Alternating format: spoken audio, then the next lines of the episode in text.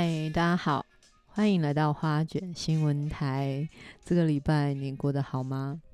好，已经好几天、好几个礼拜没有更新 Podcast，因为实在是太忙了。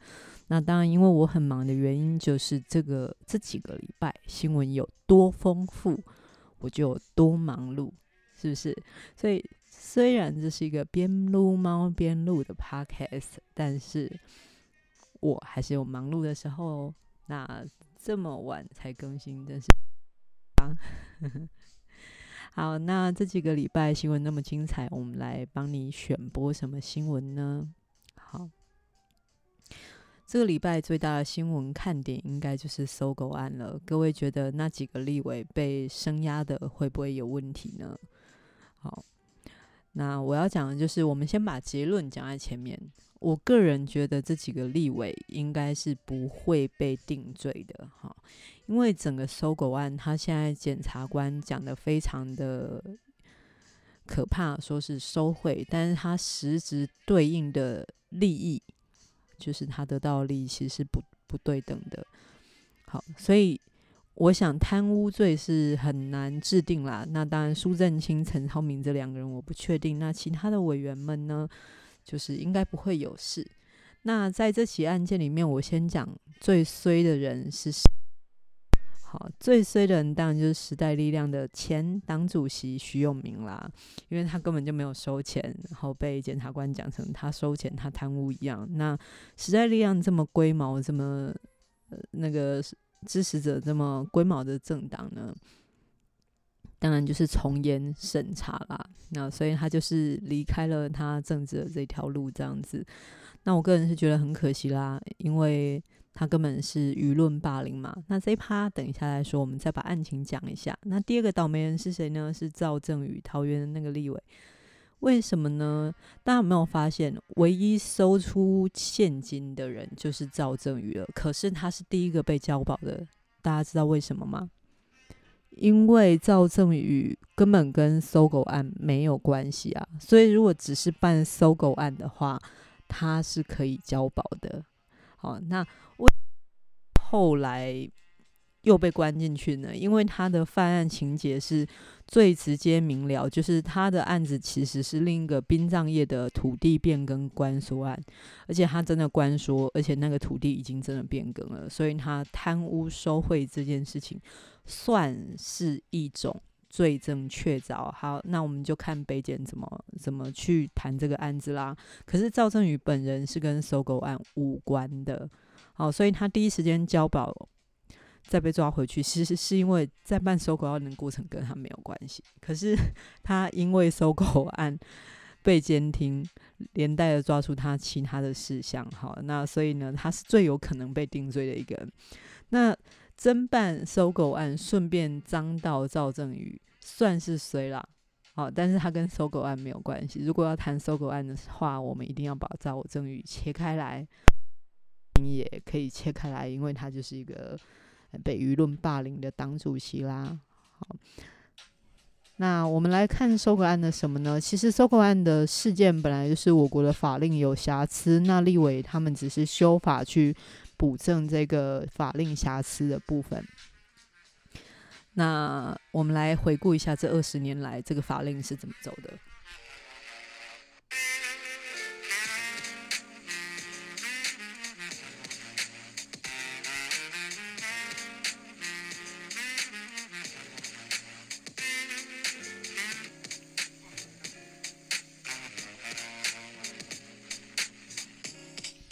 好，那让我们来看看这个搜狗百货公司哦。好，大家很爱逛的搜狗百货公司，我个人是不太喜欢啦。我个人是星光三月派的。好，先不论这个了。好，那这二十年前呢，这个搜狗最早呢，他们是混在那个孙道存跟张明强两个人的。哦，张明强是文章的章哦。好。那可能大家都不太知道这个张明强是谁，但大家对孙道存应该会比较有印象，因为他就是一个孙芸芸的爸爸嘛，然后娶嫩妻的一个老阿伯。好，那他们以前都是国民党人，然后搞了很多一大堆的钱，一大堆的项目，之后呢，都钱都掏掏空殆尽了，在他们手上呢，就有一间泰流这间公司。好，那里面有六成的太百，也就是搜狗的股份啦。那他们后来为了把这些钱跟股份收拢谈好，他们就委托了两个人，一个叫林花德，一个叫李恒龙，就是这一次的事主李恒龙。他们委托他们去做政府关系，把太百的股权呢用得再更更干净点。这时候就衍生了出来一个案件，不知道大家还记不记得我们的前总统夫人吴淑珍哦，也是一个内线消息啊，收贿。的案件，好，那他当年拿什么呢？他拿当年最有名的就是拿搜狗礼券去贿赂吴淑珍呐，好，那这个案外案呢，今天我们也就先不提啦。也就是说，李恒龙本来就是委托在打点政府关系的，所以其他的案子就就另外放。好，那后来呢？因为张明强跟孙道存他们，如果大家有印象的话，他们其实都是有吃上官司啊，还有什么的，所以他们就把泰流的这个股份呢，就给了登记在李恒龙底下。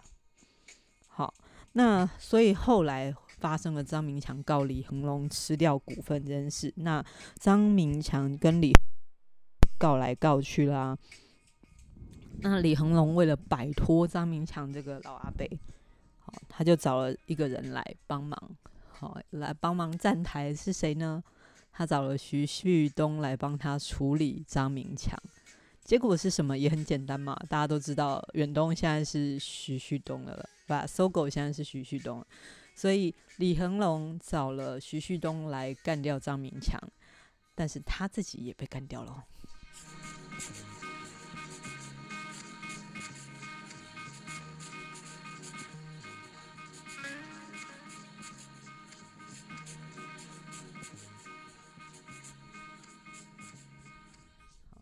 那李恒龙怎么干掉那个张明强呢？很简单，他就找了一一票人来开了一个股东会。好，因为泰流不是上市上柜公司，所以他们就开了一个临时的股大会，就董监事会议，就把张明强踢走了，然后说增资四十亿。好，然后增资四十亿呢，泰流只只有一千万的股权，然后增资四十亿的。部分呢，就是徐旭东，所以搜狗至此就变成徐旭东了。因为泰流就是李恒龙的泰流手下就只有一千万嘛，可是徐旭东有四十亿诶，所以当然搜狗就是后来看起来就是徐旭东的了。那李恒龙看到整碗被端走的时候，他当然是非常的愤恨，于是呢，他就向。呃，经济部呢去主张他开的那个股东会无效哦，各位是不是很很像现在的大同案呢？总之，你发生了股东会跟各种会议有问题的时候，你的主管机关是经济部嘛？哦，当年呢就去跟经济部主张那个股东会是无效的。好，那经济部呢也认定了他那个股东会无效。好，所以股东会无效的时候，他就要去涂销，经济部要去涂销那个增资四十亿这一趴。哦，就是说啊，那个增资是无效的，因为你这个股东会无效嘛。好，那你增资也就是无效的了。好，所以呢，经济部认定李恒龙应该是可以拿回股权的。这时候徐旭东他当当然不甘心啦，徐旭东他就直接上诉到行政法院。好，他的判怎么判乱七八糟。总之呢，最高行政法院判了一个判决下来。好，这个判决是什么？他们说经济部这个撤销涂涂销的判决呢无效。好，就是他们认为这个股东会是假的，但是这个假的的过程呢？哦，因为大家都会说假的股东会叫做伪造文书嘛，可是其实经济部在认定这个伪造文书的细项的时候呢，认定的非常的宽，所以最高行政法院就做出了一个决定，就是你经济部认定的这个部分啊，它不叫伪造文书，这个在公司法第七条里面，那因为公司法第七条就是写的太。广阔了。好，所以他们就主张经济部的这个涂销无效是无效的，也 就是徐旭东的股权，好，增资的部分还是有效的。所以收购案截至目前为止呢，是徐旭东的吗？那这就关系到公司法第七条啦。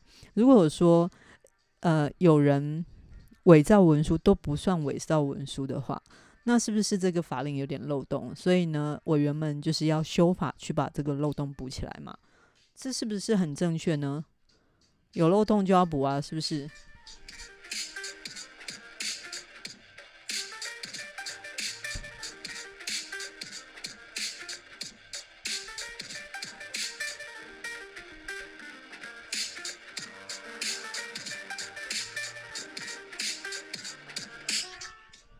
然后，所以这个问题就出在这里。所谓的公司法第七条，这次立委们也就是在讲这件事。李恒恒李恒龙当然是做了很多政府游说，所以当年蓝绿两个阵营，大家如果去回顾立法院的文书的话，蓝绿都提出了要修公司法第七条，要把这个伪造文书相关的议案呢修得更完整一点，不要让人家有逃跑的漏洞。所以这个第七条呢，就是修法就这样过了。好，那这样过的过程当中，不知道发生了什么事，好多年之后就回过头来突然剪掉去抓这个东西。我们姑且不论这件事情。好，总之第七法第七条修法过关以后，李恒龙当然很开心啊。既然又可以认定他的股东会是。伪造文书开出来的，那他就可以认定徐旭东的增资四十亿是无效的，那他就可以拿回收购的经营权啦。诶，可是这时候我们的政府就讲了一件事情啊，法律不溯及既往嘛，是不是？也是啊，还蛮合理的啊。大家都要去主张自己的股东会。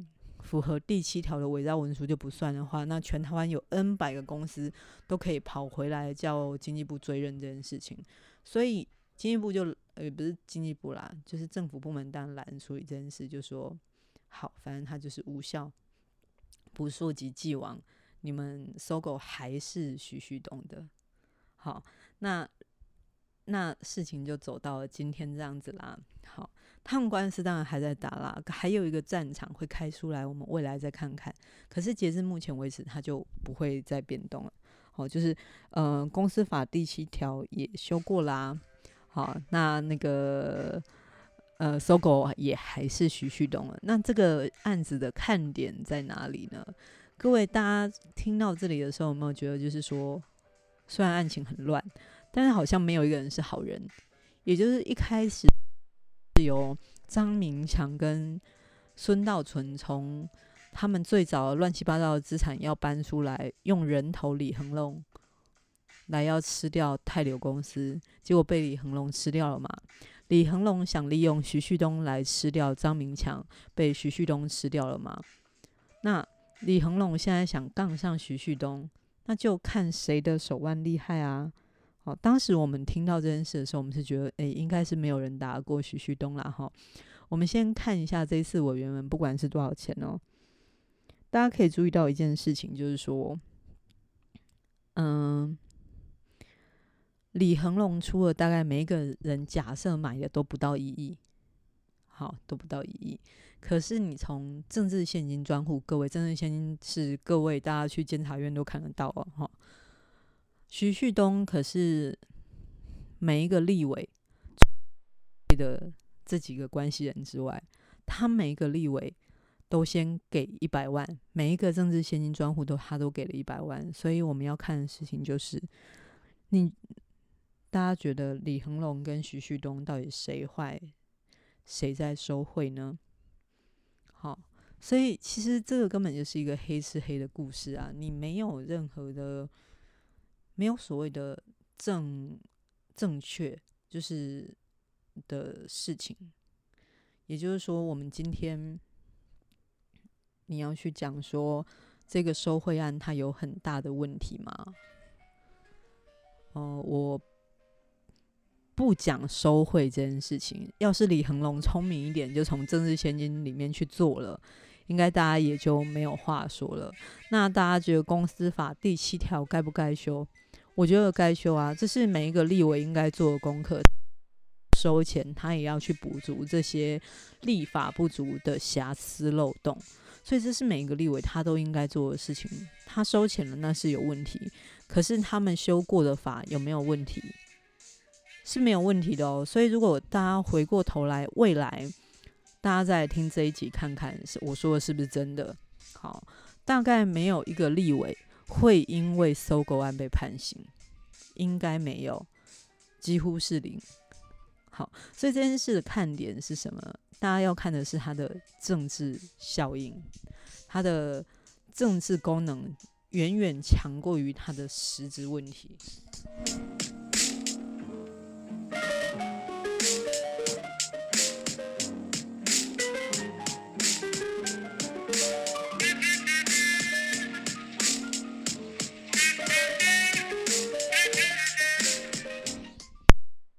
怎么说它的政治功能远远超过于它的实质效能呢？好，呃，让我们来看一下哦，在搜狗案发动前的两个礼拜，我国政坛发生了什么事情？就是苏正清跟苏家全这对这个这对嗯叔侄呢，去印尼哦，有一些非法呃糟糕的行程，好被揭露出来了。好，那被揭露出来了，反正就是因为印尼外交部他的时间压不对，所以他苏家全说他二零一六没有去印尼，所以这件事就没事嘛。好，接下来就发生了，呃，反正就是苏家的案子，这最近实在太多了。好，所以呢，突然之间又有一个搜狗案跟那个苏正清有一个非常直接的看起来有的对价关系，那总府秘书。就请辞了。那各位知道我怎么看这件事吗？因为总统他本来就不满苏家在屏东的表现，大家可以去 Google 一下，嗯，所谓的屏东之乱，就是苏家在屏东的势力已经很庞大了，可是他们还想要利用很多的权势去拿下很多立委席次，然后甚至苏家全在立法院长任内。我们的国营事业还花钱买了他女婿的蜡烛嘛？啊，有这个报道啊。好，那苏家全在他们家，就是他太太在民进党有提名的状况下，还硬要选屏东某一个选区的委员。然后后来在蔡英文的劝说下，他太太才退选。那他这个侄子苏正清本来也是。因为太黑了，所以没有被列。最后，苏正清也是吵着整个党中央必须把他列不分区，也因此呢，那个不分区名单更换了好几次啊。苏正清后来还是稳稳的当选了立法委员。那苏家全呢，他在离开立法院长一职之后呢，他自己也没有什么收敛啦，就是他们家闹出了这么多的事情，他也没有想说哦要存钱。哦，他一转身，他就进了总统府当秘书长了。哦，在五月的时候，我看到这个任命的时候，我就只跟朋友讲一句话，我就看他能当多久。好，那因为前两个礼拜设备的关系，其实我已经两个礼拜前就跟朋友讲说，苏家全要请辞了。好，那果然上个礼拜他就请辞了。好，我不是预言家啦。好，不是什么神秘的预言家，可是我闻得到。那这次搜狗案出来，依旧在抓苏正清跟苏家全，他们两个同时要下来嘛？那顺便打的是谁？时代力量啊！大家如果可以看到，这个搜狗案大概是礼拜五、礼拜六发动的。当时呢，民进党跟国民党的党团，就是他们党中央，看到他们自己那么多委员被抓之后，就选择沉默不语嘛。然后只有时代力量急急忙忙的出来说：“哦，让大家失望啦！我们先帮把党主席停权吧，各位。先不论司法侦查公不公开，好，你连你们党主席发生什么事情都还不知道，司法都还没侦结，你就先把他停权，你的标准是说我们对自己人很严格，可是外界就会觉得啊，你有鬼吗？这是第一点。第二点呢，说说是司法不公开，侦查不公开，六礼拜日连着好几天。几则徐永明的新闻，大家可以去看一下。说是在徐永明家找到了三百万，然后北检再发一则声明说啊，那是假的啦。好，然后又说徐永明接到了电话，说问对方钱呢。后来北检又说啊，那是错误的新闻啦。可是各位，你们记得这些澄清吗？不记得吧？那些记者被放话的记者，他们也就是以一种惊叹号，就是肯定句，就是徐永明收贿。好，徐永明家里收到现金，这样不断的发出来，最后他只要再发一个澄清稿，说有澄清，可是整个风向已经被王军带到什么时代力量党主席收贿嘛？好，然后最后就算徐永明都已经被判，在这个过程当中他没有收钱，也没有找到那几百万，他也诚实的交代，他确实有款项，但不是李恒龙。好的一些金流的过程跟收购案没有关系。那即便如此，结束以后，他选择的是退出时代力量，然后时代力量也很多人就顺势跑出来说：“我不容许我们的政党有所瑕疵，选择退党。”哦，我是很看不起这种人啊！哦，因为我觉得选择退党的人是不愿意跟这个团体共患难。好，你看。准了，这个政党没有钱，好，然后有政治资源的人，这些都是议员嘛，就顺势退出了这个小党，丝毫不顾及整个在立法院的功能当中监督最强烈的就是时代力量了。好，要是我的话，我是愿意选择留下来打拼的人啦。好，但当然我不是时代力量的人啊，只是我觉得看起来。让人家心寒，因为整个舆论是由政治力量把持的，他们要这样打一个监督他们的政党，他们就打了。好，那这世界还有公理可言吗？所以我觉得不止时代力量是无辜的，这些立委也是无辜的。好，如果真的有很黑、很瑕疵的事情，事实上，我。会很清楚的说，大家去查查苏震清，大家去查查苏家全，好。但是看新闻要有一个看点，这个世界不能缺乏监督的力量。在这个案件里面，受伤最深的就是时代力量，而他们真的收受贿赂、贪腐不堪吗？大家去看看他们在立院的表现就知道了。好，所以，嗯、呃。很抱歉，一回来讲 Podcast 就那么长，换了一个录音设备，所以我也还在习惯当中。那嗯、呃，希望下次可以聊一些轻松的话题。那也很希望就是大家可以在看搜狗案的过程当中，也可以忽略我讲的这些细节啦，就看一些政治效应就好了。